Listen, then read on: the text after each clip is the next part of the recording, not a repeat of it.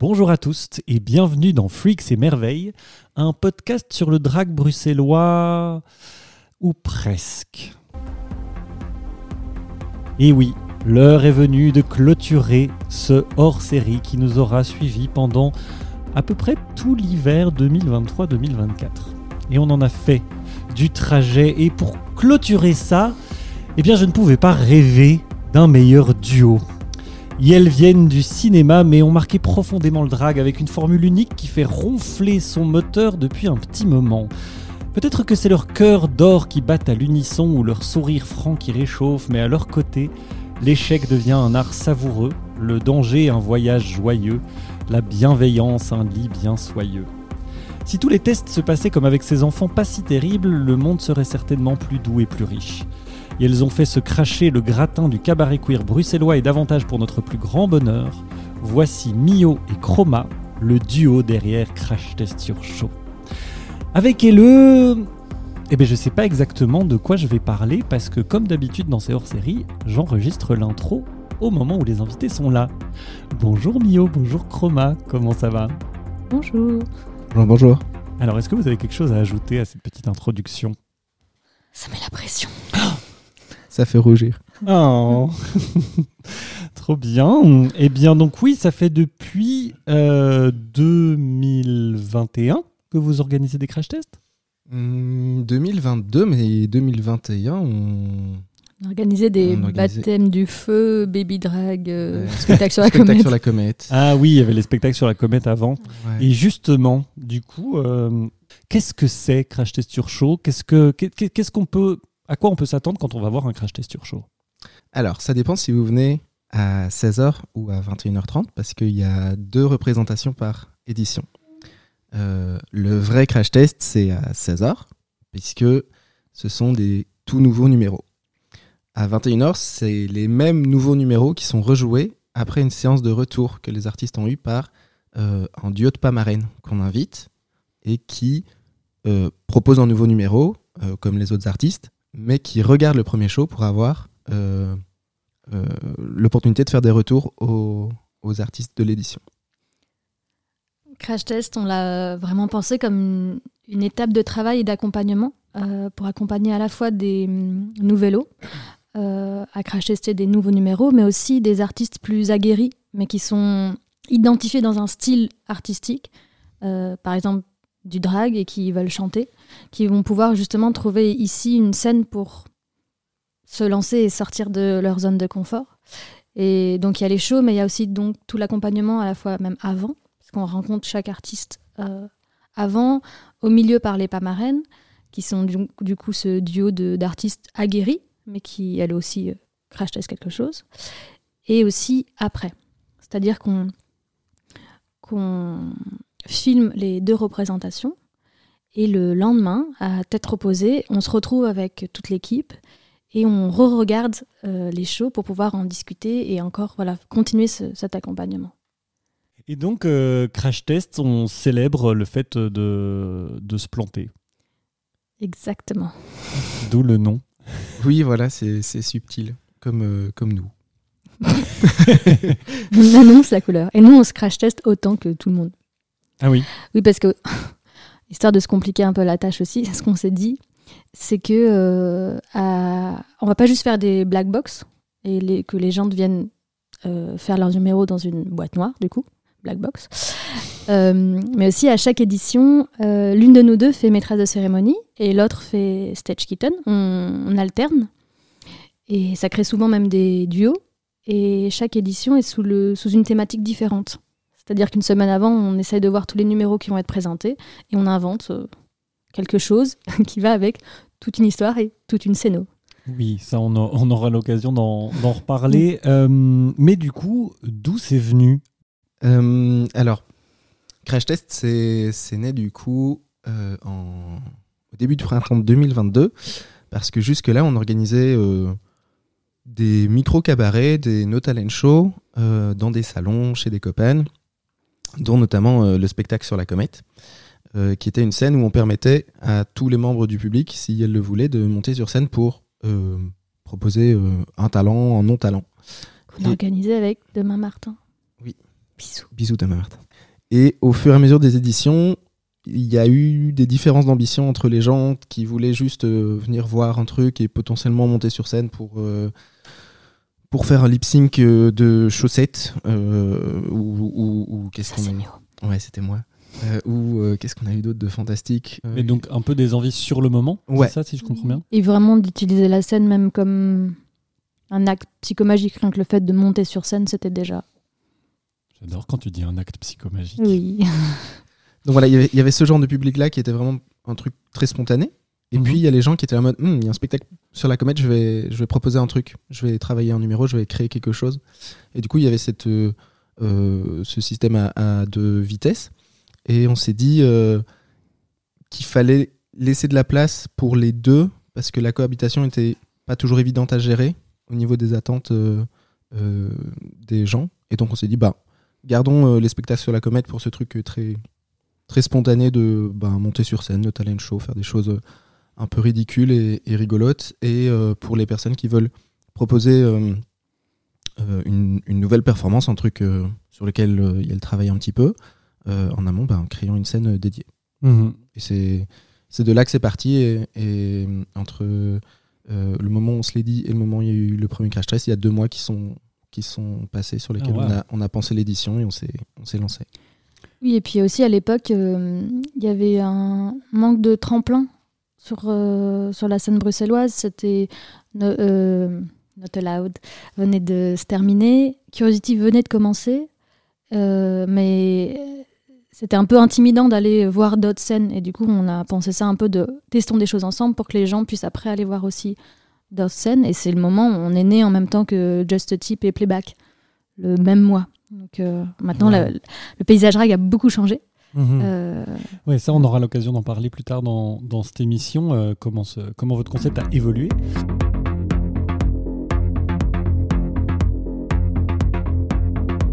Comment ça s'organise concrètement un concept euh, pareil? Donc là, vous disiez deux mois avant la, la première. C'est quoi les premières étapes d'organisation d'un crash test? Bah, la première chose, c'est on va booker un- le duo de pas marraines. Parce qu'en fonction des pas on fera notre line-up pour que ça résonne et que ce soit utile. Si par exemple on a un- une pas qui est spécialisée en burlesque, et qu'on connaît des artistes qui ont envie de se lancer dans le burlesque, ben, on va les mettre dans cette édition-là. Ça, c'est vraiment la, première chose. Et on essaye de prendre euh, deux pas qui sont de milieux différents et avec des spécialités aussi différentes. Il peut y avoir des formations théâtre, chant, drague. euh. Il n'y a pas de formation drague à part Blanquette. Mais Il y a des gens qui ont un certain Ouais. nombre d'heures de vol au compteur. Euh, et une fois qu'on a ce duo, on book euh, les autres artistes, qui sont entre euh, 5 et 7 selon les éditions. Euh, ça, c'est ce qu'on fait le premier mois. Ensuite, qu'est-ce qui arrive? Euh, On fait un petit travail de com. On lance la com euh, un mois avant l'édition. Mais alors déjà, pardon, pour, euh, pa- pardon de te couper, mais pour revenir, parce que vous dites après, on choisit 5 à 7 personnes. comment Alors, Voilà, parce que Ah. euh, Je peux de parler ce des que je vois, il y a euh, des dizaines, en tout cas rien que pour le baby drag, il y a des Mm. dizaines de nouveaux baby euh, qui, qui pop Ouais, toutes c'est- les, tous les mois. C'est florissant. Euh, On joue à pierre, feuille, ciseaux.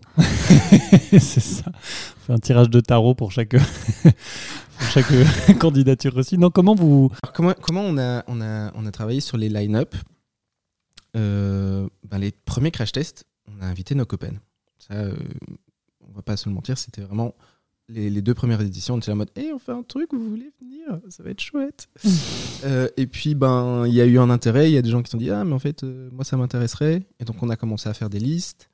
Et puis, euh, on a on a uploadé en ligne un formulaire de, de candidature euh, qui a eu un franc succès. Euh, on va dire ça comme ça. Et du coup, on a eu vraiment beaucoup, beaucoup, beaucoup de, de candidatures, beaucoup plus que ce qu'on pouvait euh, gérer euh, avec, avec les line-up de, de nos éditions. Et donc, on avait toute cette liste de gens qui répondaient à plein de questions sur euh, où ils en étaient dans leur parcours artistique, c'était quoi euh, la perf qu'ils avaient envie de, créer, c'était quoi leur univers, c'était quoi leurs expériences euh, préliminaires. Et du coup, sur base de toutes ces informations-là, on, pouvait faire des liens entre les artistes, des liens entre les thématiques abordées, des liens entre les pratiques, et essayer de, de composer un line-up qui soit équilibré. Ça, c'est concernant les pratiques et, euh, et les nouveaux numéros. Après, dans la création du line-up, euh, on essaye toujours de faire attention à euh, la pluridisciplinarité et la diversité de ce qu'on propose sur scène. Donc, de pas avoir qu'une seule pratique, que ce soit pas que des drag queens, no shade, mais qu'on puisse y retrouver ben, du drag, euh, de la pole, euh, du burlesque, euh, de, Du stand-up. du stand-up, de la danse, euh, de Que ce soit un vrai De la cabaret musique. queer euh, et pas Ouais. juste un show drag. voilà. Quoi, vous n'avez rien à faire dans ce podcast. On s'en va. Euh, Le drag, c'est complexe. C'est bon, vous pouvez rester. Euh, donc il y avait ça, et puis il y avait aussi sur ben, quel corps on, on montre sur scène. Euh, et de pouvoir montrer une diversité aussi euh, dans les artistes qu'on propose, de, de faire attention à l'inclusivité, euh, d'avoir une mixité de, de genre, une mixité euh, de, de type de corps, de, de voilà, de faire Même attention. d'âge aussi. Oui, d'âge aussi, parce qu'on a eu des artistes Mm. vraiment de, de tous âges, très jeunes et beaucoup moins jeunes aussi. Ça, c'est un sujet dont on parle vraiment très très peu, mais globalement, le drag est très très jeune. En tout cas, et Ouais. j'ai l'impression que la pole aussi, c'est très très jeune. Et que, Ouais. en général, le cabaret queer, c'est beaucoup des personnes qui ont, euh, je dirais, moins de 40 ans à la louche. euh, et après, Ouais, on n'a pas beaucoup de boomers. voilà. une diversité de pratiques, une diversité de corps, une diversité de, de parcours. Ouais. Et vous créez ce line-up avec euh, toutes ces personnes-là. Donc voilà, c'est c'est un peu euh, un, puzzle avec plein de pièces et on sait pas du tout c'est quoi le dessin, mais on essaie des pièces et on voit ce qui fonctionne. Ok. Et euh, aussi, des fois, on essaye de rencontrer les artistes sur scène, quand c'est pas des tout, toutes premières fois, euh, d'aller voir leur travail. Euh, pas, et où, enfin voilà. Oui, parce que un, un truc dont on s'est rendu compte au fur et à mesure des éditions, c'était euh, qui a aussi un petit peu euh, marqué l'évolution de Crash Test, c'est euh, créer un nouveau numéro, c'est quelque chose, mais en fait, si on n'a pas le recul de savoir euh, c'est quoi l'univers de la personne, parfois on comprend pas la démarche de ah qu'est-ce qu'il y a de nouveau dans ce numéro, c'est un numéro drag de, de lip sync. Mais si en fait on sait pas que la personne en fait à la base c'est quelqu'un qui fait du slam, par exemple, ben, on comprend pas le décalage qu'il y a entre c'est quoi la prise de risque, c'est quoi la vulnérabilité. Et donc on essaie d'un maximum euh, connaître les artistes qu'on va booker, euh, soit en leur posant des questions, en voyant un peu ce qu'ils répondent, soit si on a l'opportunité de pouvoir les voir sur scène. avant. Mhm. Une fois que tous ces, ces pièces du puzzle sont enfin assemblées dans un, un dessin, vous dites ça, ça peut fonctionner. Ouais. Euh, entre donc deux pas marraines et entre, vous m'avez dit entre Cinq. 5 et 7 performeuses, c'est ça? Ouais, au fur et à mesure, on, on diminue euh, le nombre d'artistes. La première édition, on était 11 sur scène. Ah, Euh, et en fait, pour plein de raisons. Ouais, pour plein de raisons, on a, on a, on a diminué Mm. le, le nombre d'artistes. On essaie de Euh, payer mieux les gens maintenant. Ah, ça aussi, on en parlera plus tard dans, dans l'émission. Spoiler. Mais c'est vrai que personnellement, quand je vois euh, une scène ouverte où on va être payé au chapeau et où on est neuf sur scène, je me dis, mais pourquoi vous faites ça? Euh, Mais donc, le line-up est fait. Euh, donc, tu disais, Mio, là, vous êtes à plus ou moins un mois avant la, le jour J. Ouais. C'est l'heure de. Ouais, On boucle aussi l'équipe. Parce Ah qu'il oui. n'y a pas que des artistes, Bien sinon on sûr. serait dans le noir et seul sur scène. Euh, Il y a les bénévoles, mais vous pouvez aller écouter le podcast dédié aux bénévoles dans les hors-séries de Fricks and Merveille. Mais c'est vrai que c'est toute une équipe à chaque fois. On travaille avec une personne à la régie, euh, une personne, enfin une, un- une photographe. Euh, il faut au moins deux bénévoles à l'entrée qui font aussi les angels, mais pour chaque show. Euh, Quelqu'un au bar. Une petite tête, euh, enfin, des petites mains qui vont nous chercher à manger, parce que ça dure très longtemps un crash test. On a Mhm. toujours besoin de quelqu'un pour. euh, Mais pour moi, c'est- c'est c'est vraiment super important le- cette équipe-là qui nous entoure. Notamment, par exemple, les personnes à, à l'entrée, euh, et elles font tout. Parce qu'il y a toute un, tout un, une préparation en fait à faire euh, auprès du public, surtout dans un show comme Crash Test qui est pas juste le public vient consommer un show, applaudir les gens qui font des trucs merveilleux sur scène. Là, elles vont voir des choses très très fragiles. Et du coup, il faut bien les prévenir qu'elles elles font partie du processus et qu'elles sont actives, actives là-dessus. Et aussi, euh, c'est souvent un endroit à Crash Test où il y a des numéros qui peuvent être assez lourds ou intenses. Euh, donc il faut aussi bien pouvoir euh, avoir une équipe qui, qui encadre le public si jamais il y a besoin de parler, de, si ça fait ressurgir des choses. Enfin voilà. C'est vraiment, une, une vraie partie de l'équipe. quoi. D'autant que vous avez dit que, euh, a priori, à chaque émission, euh, l'un l'une d'entre vous est MC et l'autre est Stage Kitten. Mhm. Donc, a priori, pendant les shows. Ah, on est bien occupé. Ah voilà. Et donc, les bénévoles, en fait, sont totalement autonomes pendant, pendant les shows en eux-mêmes. Mhm. Et ça, vous avez déjà eu des. C'est quoi les, retours que vous avez de vos bénévoles? Ça se passe bien euh, Ce fonctionnement-là d'autonomie, etc. Est-ce que c'est plutôt pris comme, comme une marque de confiance ou est-ce que parfois il y a quand même des, petites détresses ou des. On n'a jamais eu de, service après-vente sur les bénévoles. Donc, si vous avez fait euh, bénévole à un des drag shows qu'on a organisé. Si, si, moi j'appelle généralement tous les bénévoles après. Ah. débrief. C'est bien, on sent la répartition. Non, mais on a, on a aussi une Même si on, change de rôle euh, à chaque fois, ce qui est, je pense, super important pour nous d'être MC à tour de rôle et d'être sage à tour de rôle parce que euh, du coup, on partage aussi la visibilité et on, comprend plus aussi euh, de pouvoir se mettre au service en tant que stage kitten. Enfin, je trouve que ce roulement de place est important. Mais mhm. euh, dans l'organisation générale, on a quelques. par exemple, moi, je ne m'occupe pas du tout de la com sur Insta.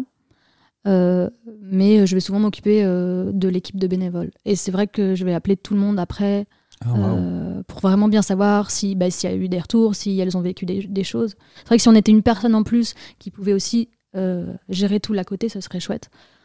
Mais voilà. Et on les prévient, euh, un des trucs qu'on fait dans le brief, on prévient que comme on va être sur scène, on va être stressé. Et du coup, on va peut-être communiquer différemment. Donc voilà, euh, elles peuvent venir nous chercher à tout moment. Quoi.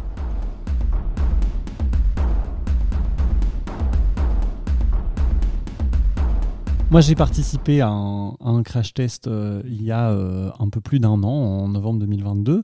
Et vous m'avez appelé pendant une heure alors que je rentrais en voiture d'une résidence euh, et donc on a papoté de, euh, alors pas seulement très concrètement de ce que j'allais faire, mais euh, de où est-ce que j'en étais dans mon drag, de pourquoi est-ce que mon drag s'appelait Croc, de voilà, qu'est-ce que je voulais faire avec ça, où est-ce que j'allais, etc. Et ça a été vraiment une, une, une conversation qui, moi, enfin, c'était en fait un peu le seul moment où j'ai pu vraiment parler de toutes ces choses-là avec autant de profondeur. Et je crois que ça, ça m'a aidé à grandir dans mon drag. Donc bah, déjà, merci pour, pour ça. Mais du coup, pourquoi est-ce que vous avez mis ça en place pour, euh, pour Crash Test? Pourquoi c'était important pour vous d'avoir cet appel avec les artistes avant de monter sur scène avec LE bah, Pourquoi? Déjà parce que euh, on a envie de savoir de qui on parle euh, quand on présente quelqu'un. Et du coup, il faut connaître cette personne, au moins un minimum sur, sur son art, son, art son, son rapport à son art, sur ses pratiques, sur euh, euh, d'où cette personne vient pour qu'on se ce que ce qu'on dit soit pertinent en fait. Euh, ça arrive régulièrement que des introductions à des numéros soient complètement perchées et n'aient rien à voir ni avec l'artiste ni avec le numéro.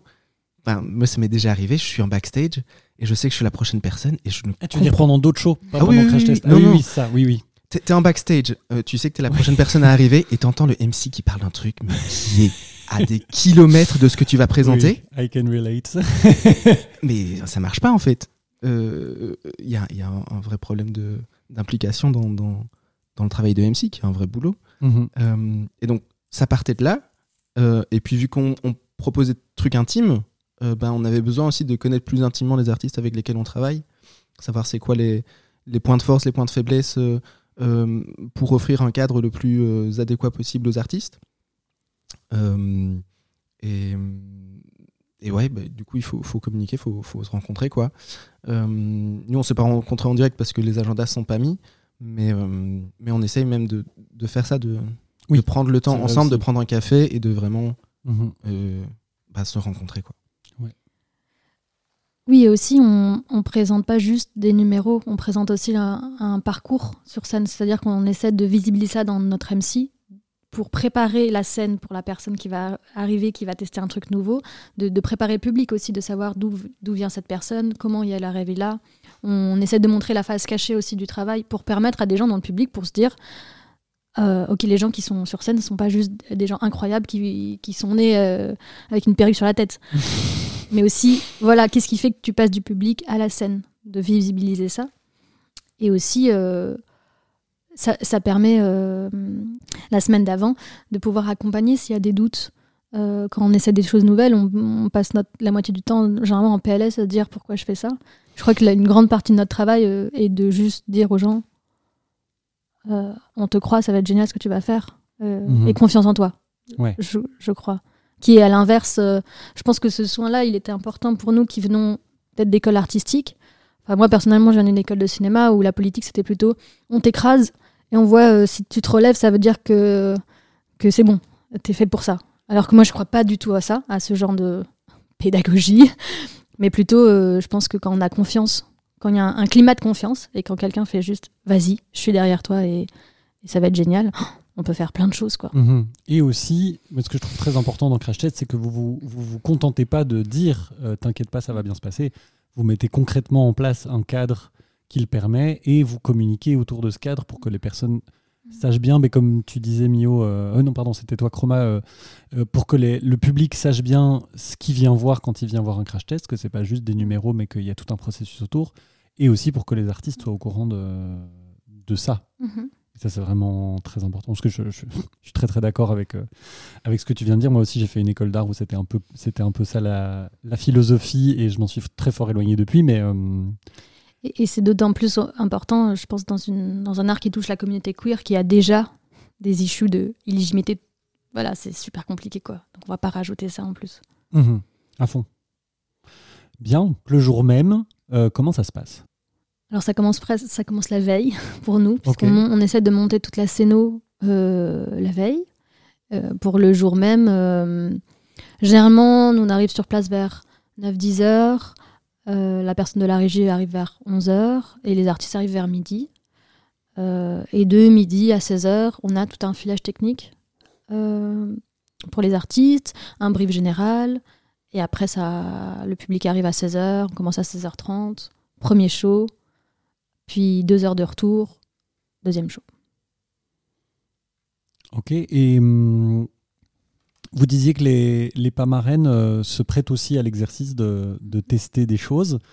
Euh, comment c'est pris par des parce que j'imagine que vous allez vers des personnes qui ont déjà quand même euh, une belle assise, une belle expérience, de leur dire bah voilà, on te demande de tester un, un nouveau show, idéalement dans un domaine où tu n'es pas tout à fait euh, sécure, mais où tu as envie d'aller. Ça, se passe comment avec les Pamarènes? Bah, Plutôt très bien, hein, parce que cette idée-là est née euh, d'une discussion avec nos, premiers duos, notre premier duo de Pamarènes, qui était Baxter et Lily Bess, euh, qui était genre, en fait, c'est important d'être tous au même niveau.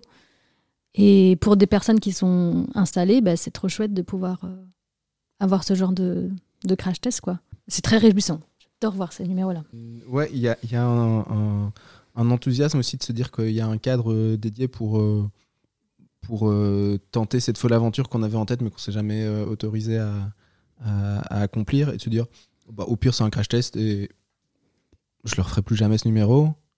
Ce qui arrive régulièrement, que ce soit des numéros qui, qui n'aient lieu qu'une fois, enfin que, que sur une édition. Mais il y a des numéros aussi qui, qui évoluent. Ok. Mais donc, il y a l'édition de 16h, le retour, l'édition de 21h30, c'est filmé. Et le lendemain ou peu de temps après, euh, vous vous rassemblez avec euh, les performeuses pour euh, voir, le... Et eh oui. voir la vidéo et discuter de ça. Ouais. C'est souvent le, moment le plus rigolo.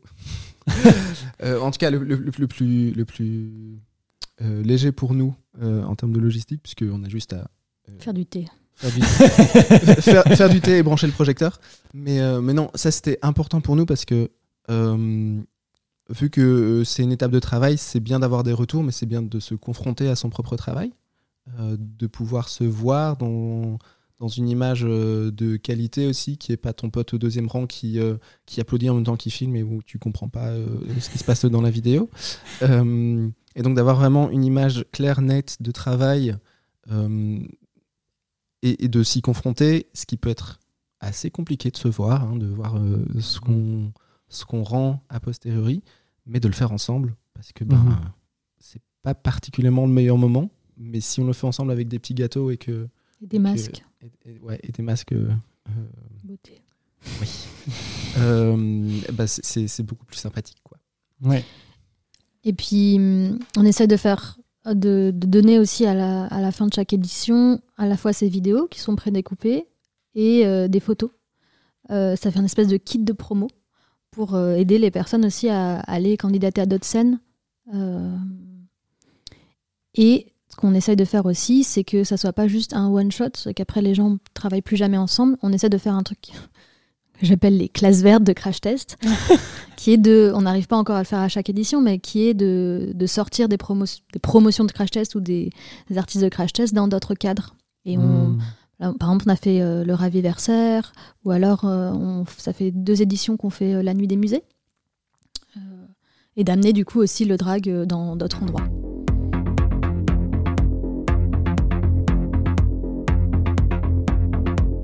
La question de l'argent.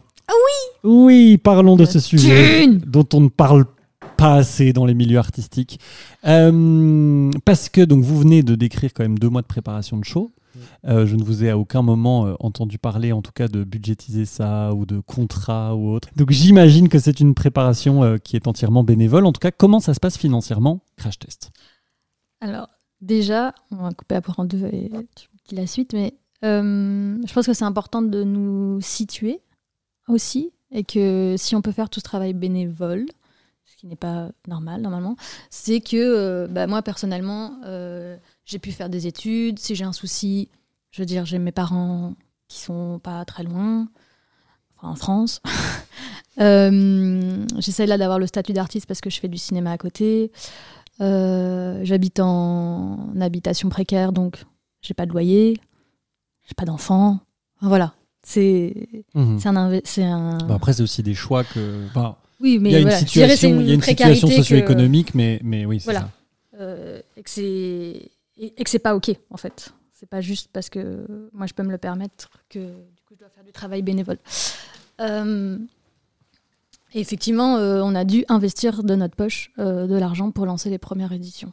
Donc ça, c'était aussi un luxe qu'on avait de pouvoir le faire.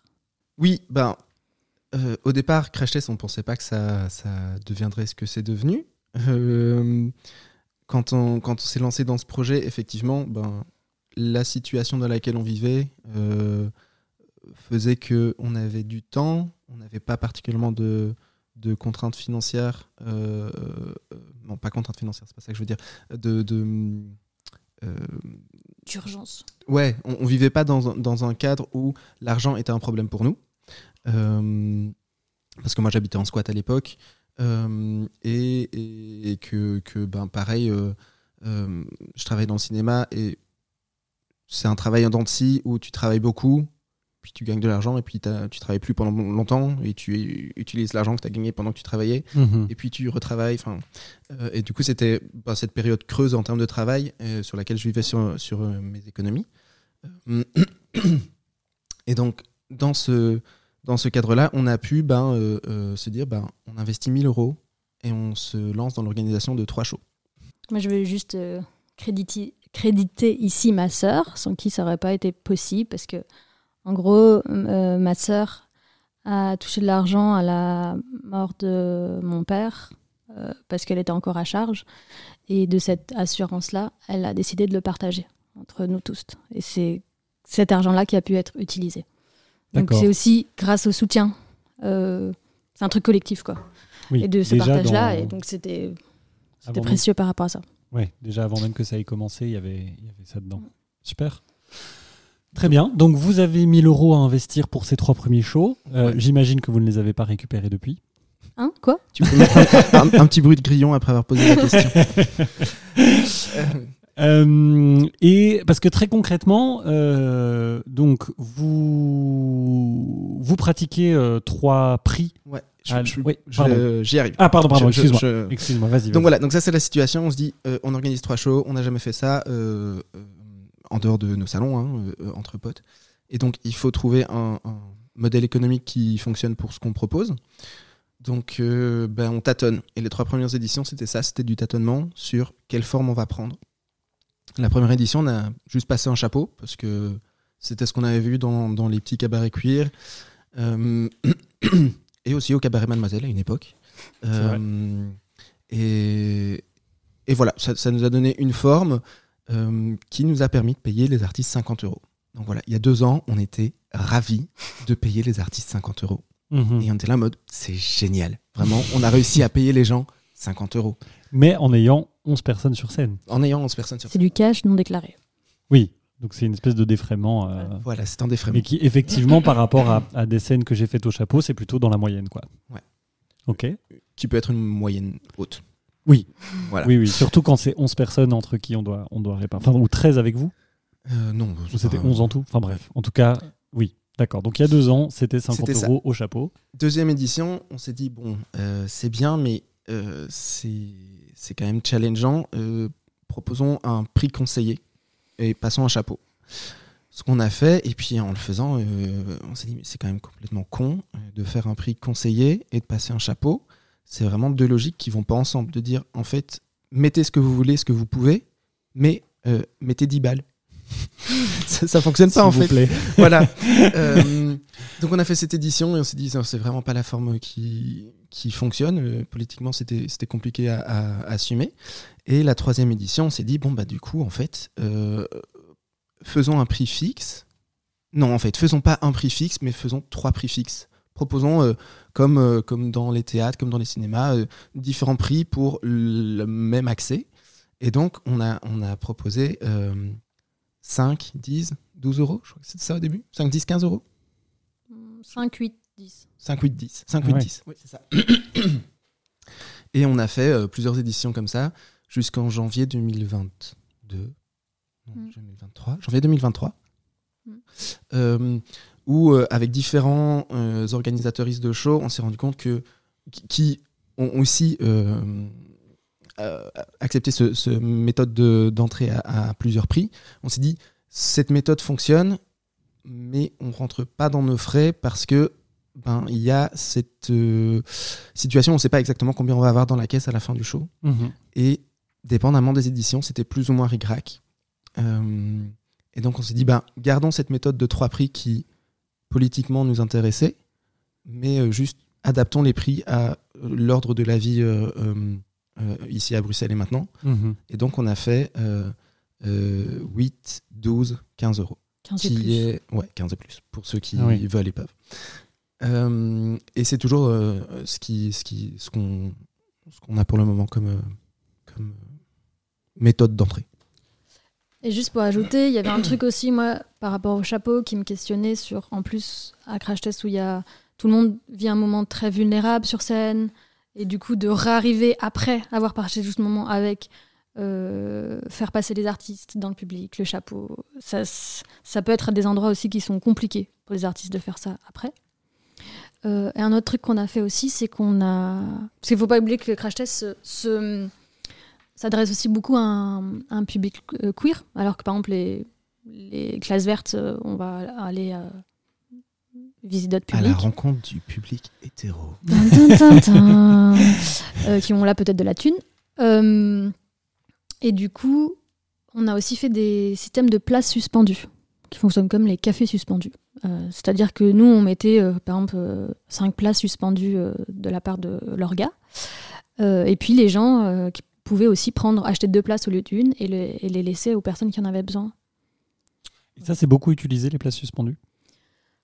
Pas Bah, beaucoup. Ouais, dépendamment des éditions.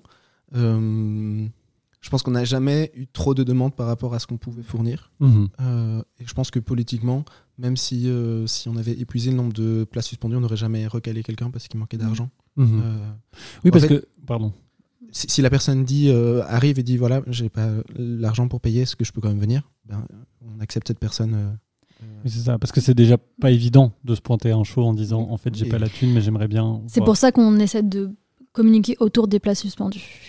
Parce que Mhm. souvent, c'est- des fois, c'est des performeuses qui n'ont pas la thune d'aller à d'autres shows aussi. Et comment est-ce qu'on fait? Puisqu'on alimente. Enfin, c'est souvent les performeuses qui vont au show des autres qui réinvestissent leur cachet dans le show des autres. en fait, on va faire un syndicat. Oui, je vois ce que tu veux dire. Et puis avoir aussi des prix fixes, ça nous permet d'avoir une échelle et de dire un peu aux, aux performeuses entre la, la fourchette haute et la fourchette basse. Mhm. Combien les performeuses peuvent s'attendre à être euh, Voilà. payées Alors même si j'imagine que vous n'en êtes pas encore à faire des contrats. euh, Non, c'est notre objectif, on aimerait Oui. bien. Bientôt. La dernière édition, on a réussi à faire. Oui, mais c'est. Ouais. Du coup, Crash Test, on, on a eu ces différentes euh, modes de paiement. Donc, euh, si on a réussi à le faire sur la dernière édition, comme, euh, comme le dit Chroma, c'est parce qu'on a eu des partenariats. Mm. On a travaillé avec euh, un autre collectif qui s'appelle Les Pots de Minuit, qui, Bisous. bisous, qui était aussi en collaboration avec la plateforme Prévention SIDA. Et nous, on était en collaboration avec la Pride Week pour cette édition qui, étonnamment, avait lieu en mai. Voilà. Euh, et en fait, le fait de travailler avec euh, ces deux associations nous a permis de- d'offrir des cachets, euh, des vraies conditions de travail aux artistes. Ce qui a toujours été, depuis la création de Crash Test, un, un vrai point d'intention de sortir de ce truc de on fait des trucs entre peine et on n'est pas payé. mhm. Non, en fait, les, même les plus pe- petits boulots qu'il y a à faire dans Crash Test, on essaie de, de les visibiliser et de, de les rémunérer.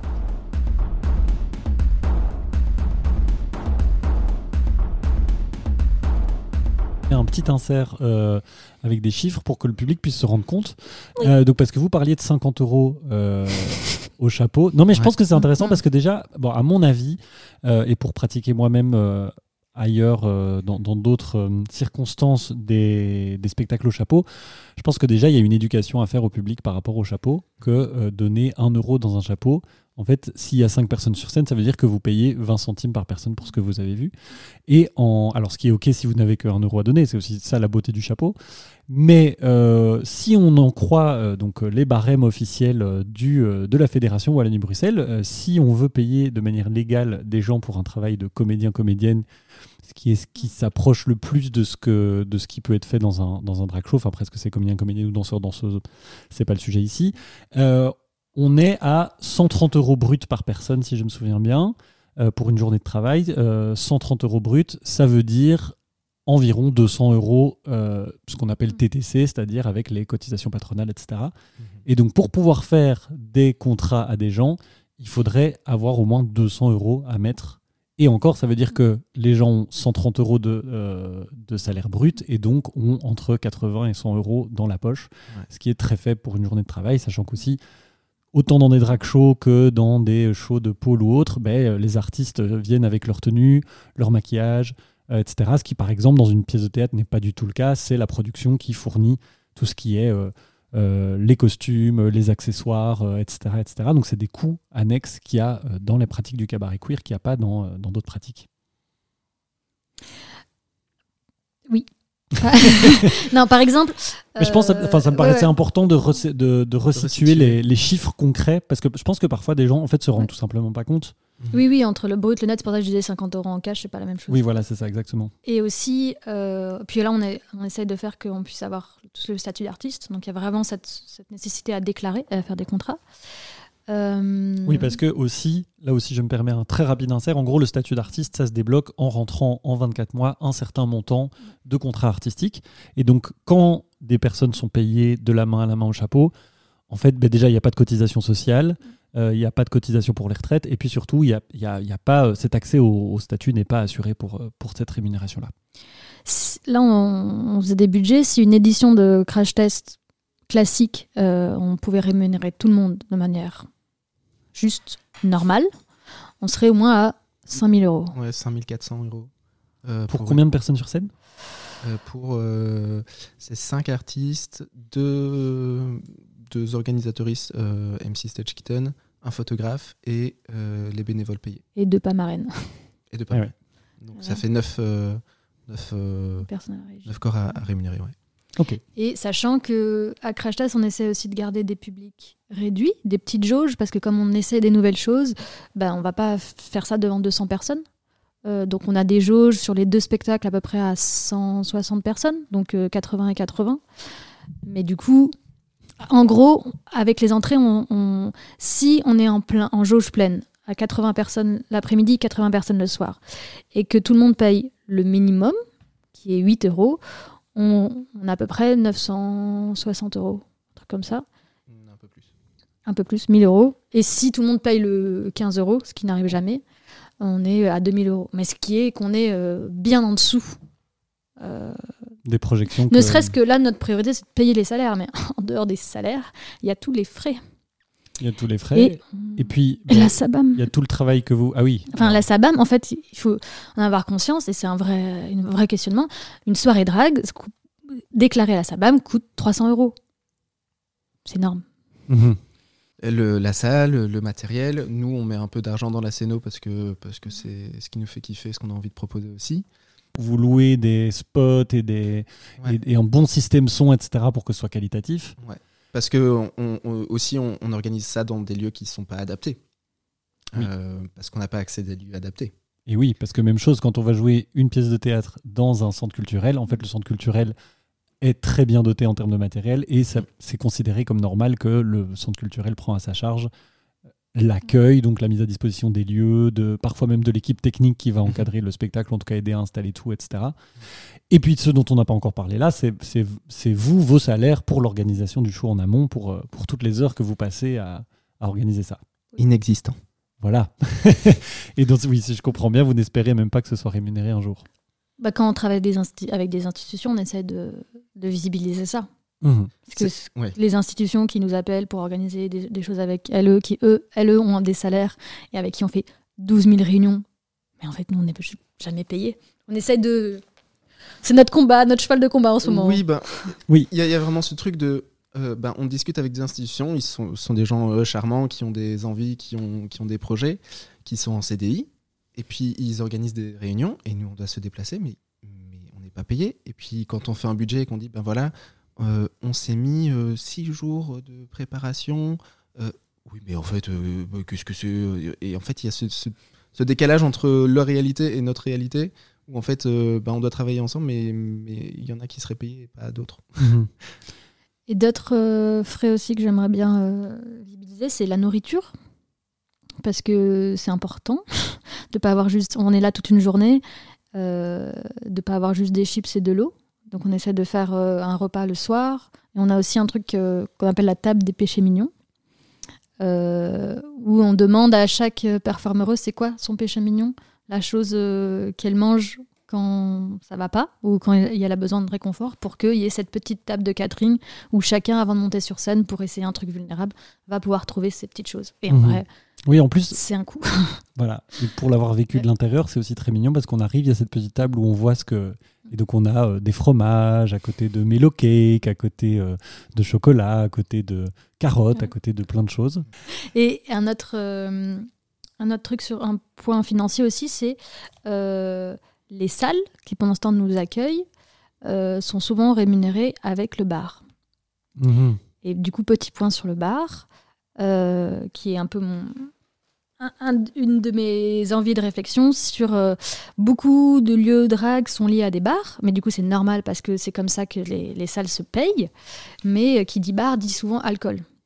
Et euh, c'est une vraie réflexion dans la communauté drag, comment en fait tous nos lieux de socialisation sont autour des substances et de l'alcool.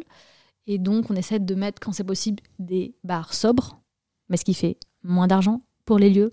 Donc c'est aussi comment est-ce qu'on sensibilise les gens à, euh, à rémunérer ça. Quoi. Donc il nous faut des partenariats. Et oui, et ça, Ouais. on en parlera dans la deuxième partie de l'émission. Tout d'abord, petite pub. Le 16 mars se tiendra la prochaine édition de Crash Test. C'est la seule info publique disponible au moment de diffuser cet épisode, mais filée sur leur Insta, le reste ne saurait tarder.